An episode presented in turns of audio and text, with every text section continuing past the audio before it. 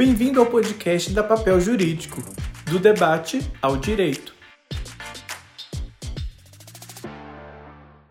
Você provavelmente ouviu falar sobre o programa de trainee 2021 da Magazine Luiza, que aceitará somente candidatos negros, levando então a uma discussão a respeito do critério de admissibilidade, tendo algumas pessoas acusado inclusive a empresa de práticas discriminatórias. Nas palavras da empresa, é, abre aspas, temos em nosso quadro de funcionários 53% de pretos e pardos e apenas 16% deles ocupam cargos de liderança, razão pela qual precisamos mudar esse cenário. Fecha aspas. Este é, infelizmente, a realidade de muitos brasileiros. E nós vamos conversar hoje com o professor Ari Fernando Nascimento, ele é professor da PUC Minas, advogado. Nós vamos discutir a respeito das ações afirmativas, a fim de compreendermos melhor a polêmica em torno do programa de trainee da Magazine Luiza. Professor, obrigado por aceitar o nosso convite para participar do podcast da PUC Jurídico. Seja bem-vindo. Muito obrigado. É uma satisfação muito grande contribuir com vocês aí do papel jurídico, que há tantos anos aí já Está quase que consolidada essa iniciativa de vocês de fazer a divulgação de temas jurídicos, algo de muito relevo, de muita importância, e sempre que for instado a vir aqui, estarei com o maior prazer à disposição de vocês. Ok? Muito obrigado. Eu acho que o ponto de partida para a nossa discussão certamente é o conceito de ações afirmativas. É, o senhor poderia explicar, por favor, o que são ações afirmativas e se há uma legitimidade constitucional para esse tipo de política no nosso país? Esse assunto, Lucas, não é novo, e a quem estiver ouvindo e escutando, porque há alguns anos, diria desde mil, de 2001, quando o Brasil envia uma comissão para participar do Congresso Internacional da ONU, a Conferência Internacional em Durban, na África do Sul versando sobre xenofobia e todas as formas de discriminação racial, naquela ocasião o Brasil já assumia perante a comunidade internacional a sua real condição, qual seja, de ser um país com preconceitos e um país em que o racismo não poderia mais ser entendido como algo que não existisse entre nós. Então, na ocasião, o, o nosso presidente, o sociólogo Fernando Henrique Cardoso, formalmente encaminhou, junto com a delegação brasileira, uma carta reconhecendo que no Brasil havia, sim, situações de discriminação racial, sim, a necessidade de se fazer um enfrentamento dessa questão. Posteriormente, os programas nacionais de direitos humanos que foram realizados pelo Brasil, o 1, o 2 e em, em vigor o terceiro, foram evidenciando esse assunto, jogando luzes nesse assunto e a discussão se pôs. Para vocês virem que essa situação não é nova, o ex-ministro do Supremo, Joaquim Barbosa Gomes, em 2001, já escrevia sobre esse assunto. Eu vou me permitir aqui fazer a leitura rápida do conceito que o ministro Barbosa Gomes, que ficou conhecido né, no Brasil inteiro como Joaquim Barbosa, ele já, já escrevia sobre isso e estabelecia esse conceito de ações afirmativas. Segundo o ministro Barbosa Gomes, ou Joaquim Barbosa, Ações afirmativas podem ser definidas como um conjunto de políticas públicas e privadas de caráter compulsório, facultativo ou voluntário, concedidos com visto de combater a discriminação racial, de gênero, de origem nacional, bem como para corrigir efeitos presentes da discriminação praticada no passado, que tendo como objetivo concretizar o ideal efetivado na Constituição de igualdade de acesso aos bens, aos bens fundamentais como educação e emprego. Então, quando o, o Joaquim Barbosa escreve isso lá em 2001 e publica isso na Revista de Informação Legislativa, depois os que se interessarem podem buscar lá, o, o artigo dele chama a Recepção do Instituto da Ação Afirmativa pelo Direito Constitucional Brasileiro. Ele já coloca isso em discussão, mas dentro da academia. Né? Atualmente, ação afirmativa vai para além disso, de uma questão apenas de gênero. A gente tem vários exemplos de ações afirmativas ao longo da história. É, na década de 1960, para ser mais preciso, 1968, havia a chamada Lei do Boi. O que, que era a Lei do Boi? Era uma lei federal que criava condições mais favoráveis para filho de, de agricultor continuar os estudos em escolas rurais. Essa lei só foi revogada, gente, em 85, no governo Sarney. Então ela vigiu em plena ditadura, não com esse nome de política eh, de ação afirmativa, mas não deixa de ser uma ação afirmativa. Porque no momento em que se tinha a, fixa, a, a possibilidade de criar uma situação excepcional para contemplar os filhos dos agricultores, para que eles tivessem acesso à educação, você está tendo uma ação governamental e na esfera federal afirmando que havia necessidade de incluir esse, esse segmento. E era para filho de agricultores. Ah, quem não fosse agricultor, o filho de um policial, o filho de uma dona de casa, poderia se valer dessa lei? Não, era só para esse segmento. Então, se isso já aconteceu em outras épocas, se lá adiante, um pouco mais adiante, antes de ser ministro supremo, o ministro Barbosa Gomes ele já fala desse assunto, é porque esse assunto ele é recorrente na história. Então, a ação afirmativa, gente, é para além de questão racial, questão de gênero, questão de condição ou opção sexual, a inclusão das pessoas deficientes. Isso tudo são realidades que a gente encontra respaldada na nossa Constituição, sim. Porque não é tratado na Constituição que vai haver políticas públicas para diminuir as desigualdades sociais e regionais? Essa política privada feita por essa empreendedora lá do Magazine Luiza é a iniciativa privada tomando providências para que isso possa ser implementado. Da mesma forma, poder-se-ia dizer de um, de um empreendedor que, querendo fazer a inclusão de estrangeiros, de imigrantes, mas olha, vou recrutar apenas imigrantes. Ele está com isso discriminando os nacionais? Não, ele está fazendo uma política de ação afirmativa para enfrentar uma realidade migratória que a gente está vivendo no país. Então não há que se dizer que se trata de é, uma impropriedade o que foi feito. O que foi feito foi simplesmente amplificado. E aí, como a gente está nesse nessas discussões acaloradas, especialmente nas redes sociais, e é, algumas vezes, viu, o Lucas e quem estiver ouvindo, de uma maneira até imprópria, né? Umas discussões uhum. me parecem impróprias e muito rasas, muito superficiais, e, e dependente de, de maior fundamentação para elas poderem prosperar. A Sim. propósito disso, né, a própria Bayer fez também uma, uma, uma, uma chamada similar a essa do Magazine Luiza, porque detectou que nos seus quadros, Bayer, aquela companhia alemã de medicamentos, nos seus quadros não havia em cargos superiores pessoas negras e pardas. Então fez uma chamada similar a essa do Magazine Luiza, que verificou, ela que é uma empreendedora histórica, né, que não havia negros e negras, pretos e pardos nos cargos diretivos da empresa, nos cargos mais qualificados da empresa.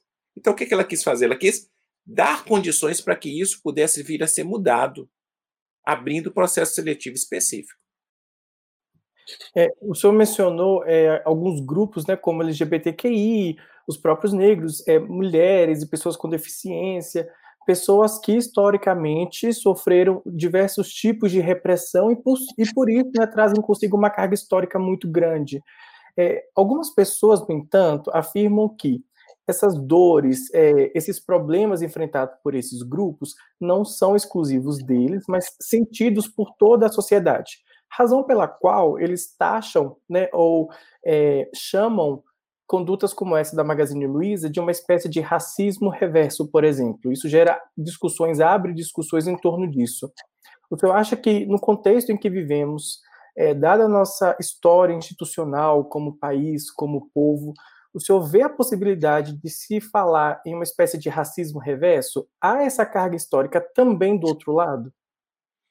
Eu acho que não, porque é, essa nomenclatura me, me parece não muito adequada, né? Uhum. Eh, o racismo ele é algo que precisa ser enfrentado, precisa ser discutido, precisa ser explicitado.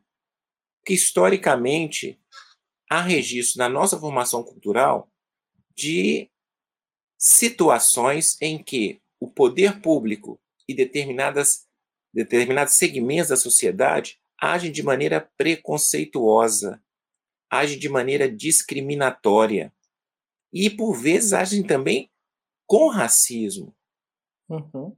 pela condição da pele, pela condição do fenótipo, pela condição de gênero. Então, esse, falar em racismo reverso, hum, eu acho que é pouco, pouco adequado, especialmente porque quem sofre sabe muito bem a dimensão do, do, de um olhar, de uma palavra mal colocada, de uma, de uma discussão um pouco mais acelerada, de uma piada de mau gosto. Ah, então quer dizer que quem está a sofrer isso poderia se insurgir contra isso e fazer uma espécie de contrapartida contra a essa postura que é social?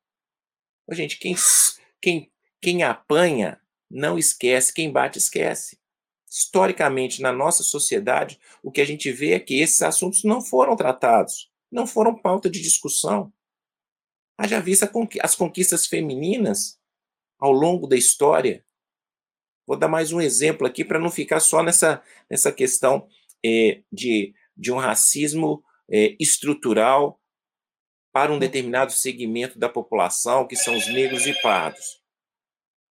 Em se tratando da participação feminina nos órgãos de poder estatal, sobretudo nas câmaras e casas legislativas, historicamente é subrepresentada.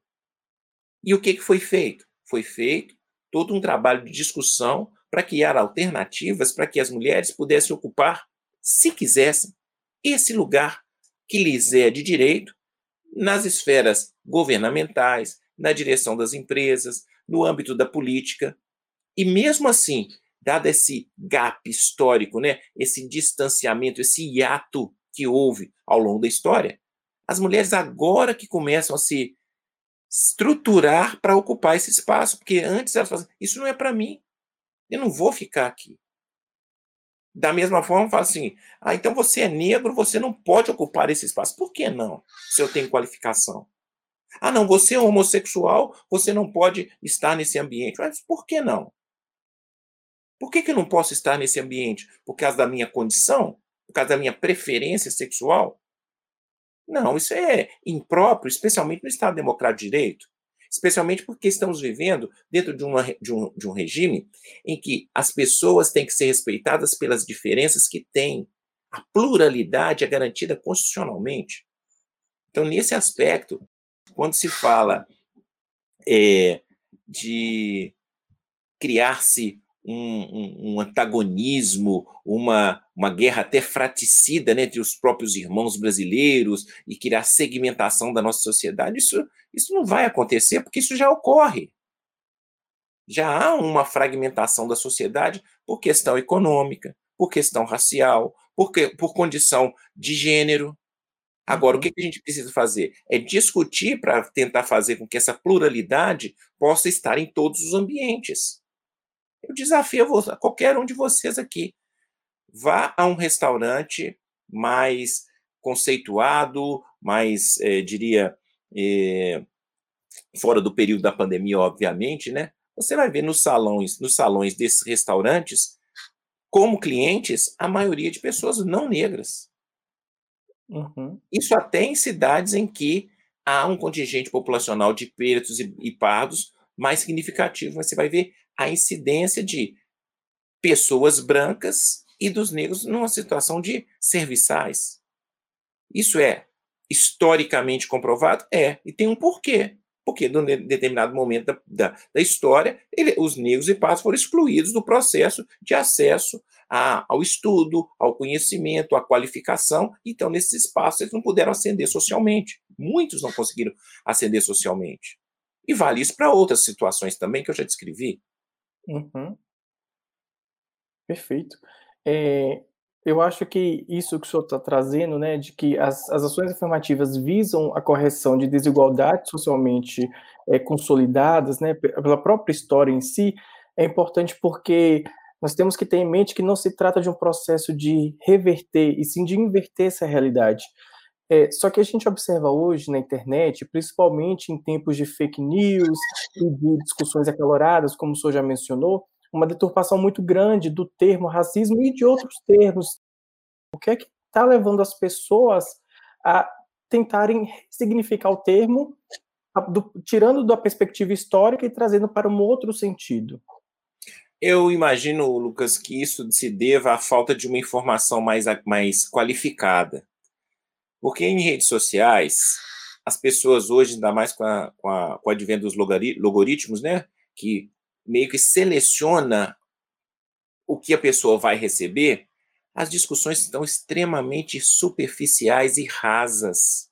Então, a fonte de informação é fundamental que seja uma fonte de informação segura, não estou dizendo com isso é, defendendo o academicismo, não, ah, porque você é professor universitário, então você está querendo sempre que as pessoas tenham o mesmo olhar que você. Não é isso. A pluralidade das fontes de informação é algo muito importante. Agora, essa pluralidade tem que estar é, é, vinculada a uma qualidade dessa informação. Se a qualidade da informação é precária, esse sujeito receptor dessa informação vai introjetar aquilo, vai processar aquilo e vai distribuir aquilo daquele jeito que ele achou que é o mais adequado. E, por vezes, nessa introjeção dessa informação, ele vai, ele vai, ele vai vivenciar algo que é, é extremamente odioso em termos atuais, que é ser precipitado, que é ser intolerante. Então, eu penso que um dos motivos, não dizendo que é o único, é é, respondendo mais uma vez a sua pergunta, é o fato das informações não serem qualificadas, refletidas, de fonte segura, fidedigna. Eu sempre, quando estou dando as minhas aulas, falo com os meus alunos, gente, fiquem atentos às fontes de pesquisa para que vocês possam produzir os seus trabalhos acadêmicos. Para fazer uma incursão em rede social é a mesma coisa. Você não pode ficar reproduzindo algo que você nem sabe se é verdade que você ouviu dizer. Quem é que disse isso? Em que contexto que se disse isso? Onde está o respaldo para isso? Recentemente, houve aí uma discussão envolvendo um determinado líder religioso e a sua irmã, que se pronunciaram é, de uma maneira bastante é, é, singular a respeito da, dos homossexuais. Eu mostrei para os meus alunos, dando aula da disciplina, esse assunto factual, demonstrando a eles, olha, de onde vieram as informações? Numa delas, veio de, de, uma, de uma imprensa que é extremamente sensacionalista. E repercutiu isso em todas as redes sociais, resgatando uma fala, inclusive, da tal pastora, que, ao que parece, tinha sido, tinha sido feita em 2016, nós estamos em 2020. Será que ela continua pensando da mesma forma? Eu não tive condição de acompanhar mais adiante isso. Mas a própria forma como o embate se deu nas redes sociais demonstrou um certo despreparo na fonte de informação. E um dos interlocutores resolveu não falar, porque o tal pastor não quis falar. Se ele prossegue com uma nota oficial ou se ele é, é, reafirma a sua postura, Aí a gente podia ver, olha, a fonte é fidedigna, tudo mais. Aí a discussão poderia ser, ser travada, ele podia até esclarecer esse posicionamento dele, que diga de passagem, eu não concordo em hipótese alguma, acho odioso, porque é discriminatório. Uhum. No entanto, as fontes de informação sendo rasas, obviamente, esse reprodutor dessa informação vai fazê-lo de maneira distorcida, inadvertida e, na, e tão rasa quanto a informação que ele vê. Sim. Essa discussão de ações afirmativas no geral, né, trazendo agora da internet para o âmbito jurisprudencial, chegou inclusive a ser analisada pelo Supremo ainda em 2012. Eh, foi uma DPF 186 proposta pelo DEM na época, e aí o STF validou o sistema de cotas em universidades como medida necessária a essa reparação histórica que nós estamos tratando.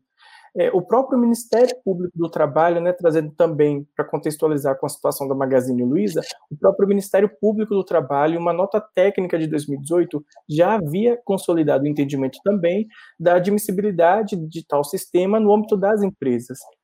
O senhor acredita que, diante dessa polêmica né, que se instaurou na última semana, a discussão deve ser analisada novamente e, caso seja positiva a sua resposta, quais tendem ser os impactos nesse caso? Olha, se for é, acionado o Poder Judiciário, ele vai reiterar esse posicionamento já da DPF 186, a DPF, a arguição de descumprimento de preceito fundamental, bem lembrado por você, a relatoria desse, desse processo foi do ministro Ricardo Lewandowski, e na ocasião, os votos, para quem quiser depois conferir, viu, gente, os votos estão lá sumarizados nas notícias do, do STF, né, com um, um, uma, um resuminho do voto de cada um dos ministros e a fundamentação que cada um deles usou naquela ação que tratava da forma como a UNB, Universidade de Brasília, estava estabelecendo o processo de seleção para a implementação da política de inclusão racial no âmbito da Universidade de Brasília. Então, naquela época e naquele contexto, o que nós percebemos é que a posição do Supremo com aquela composição naquela ocasião deixou muito claro, porque, salvo engano, foi unânime a decisão, salvo engano. Foi. Por unanimidade, ele se posicionou no sentido de, vi, de validar aquela forma, daquela alternativa usada pela universidade, porque tratava-se de uma forma de tentar minimizar um impacto de discriminação que já acontecia ao longo dos anos. Essa forma de atuação inovadora por parte dessa empreendedora lá do Magazine Luiza, se vier a ser questionado no Poder Judiciário, vai, res, vai resvalar no mesmo entendimento que o Supremo Tribunal Federal deu ao fixar uma tese na ação direta de constitucionalidade, salvo engano, número 26, em que ele estabeleceu três teses relacionadas à aplicação subsidiária, ou assim, por analogia, né, da lei de racismo quando ocorresse crime de transfobia e homofobia. Por que, que eu estou conectando esses dois assuntos? Porque são duas situações que, mesmo sendo é, é, diferentes, elas se relacionam no momento que há uma percepção do judiciário de haver o quê? Políticas de inclusão, políticas de enfrentamento para que isso não possa ser colocado em segundo plano, alijado de um processo de evolução e que venha estagnar as conquistas que vários segmentos têm conseguido ao longo dos anos, a partir da Constituição de 88. Por quê? Algumas conquistas são muito importantes. E a conquista de uma visibilidade para esse debate hoje sobre a inclusão de negros e pardos dentro de uma organização privada como é o Magazine Luiza é algo fundamental para que os próprios empresários passem a olhar para suas instituições e fazerem o mesmo, o mesmo trabalho que a, a empreendedora fez na empresa dela. Porque quem vir a entrevista que ela deu, ela já fala: olha, já fizemos outros processos seletivos em outras ocasiões e não conseguimos aumentar o percentual de negros e negras, pretos e pardos, dentro do âmbito de determinada faixa etária dentro da empresa. Então, isso tem um porquê. Precisa se fazer a, a, política de inclusão em todas as frentes. Não basta abrir o espaço. Não basta você ter a lei de cotas, por exemplo, para negros e para pessoas é, é, que, que tenham problemas de inclusão social a, entrarem no âmbito universitário. Você tem que viabilizar a continuidade no âmbito universitário. E isso tem que acontecer não definitivamente. Aliás, eu me posiciono já claramente em relação a isso, como sendo uma política paliativa que vai, vai ser feita durante um determinado período, porque mais adiante a gente vai precisar mais disso. Assim espero. Né? E falo muito à vontade em relação a isso, porque a minha geração, eu tenho mais de 50 anos, hoje eu não precisei de cotas para entrar na Universidade Federal. E eu estudei todo o meu curso em escolas públicas e em universidades federais. Toda a minha formação intelectual foi feita em universidades federais. Então, quando eu vejo situações é, é, postas dessa forma, eu tenho que tecer loas, porque eu acho que é muito importante que haja iniciativa também da, da, da, do segmento privado, já que as políticas públicas elas estão, estão sendo implementadas, mas em alguns, em alguns aspectos elas tendem a retroceder, elas tendem a se estagnar, por vezes elas são até ignoradas. Então eu vejo com muito bons olhos a iniciativa dessa empreendedora para que isso possa futuramente é, contaminar outros empreendedores como ela, outros empregadores como ela, para que essa diversidade seja refletida também nos ambientes privados, porque na, na, na esfera pública, isso já tem acontecido e há muitas políticas de inclusão, inclusive com legislações específicas, para incluir pessoas que são desses segmentos, e aí eu estou falando de todos os segmentos que necessitam de política de inclusão, que necessitam de ações afirmativas, para que eles possam dar essa cara de diversidade à nossa sociedade brasileira, tão, tão diversa e tão plural. O senhor mencionou agora é, a questão da, das ações afirmativas serem medidas paliativas. Tem uma frase né, da ministra Carmen Lúcia, no julgamento da DPF 186, que eu acho que representa bem esse sentimento, né, esse entendimento em torno das ações afirmativas. É, nos, nos, dizeres da ministra Carmen Lúcia, abre aspas, as ações afirmativas não são a melhor opção, mas são uma etapa. O melhor seria que todos fossem iguais e livres. Fecha aspas.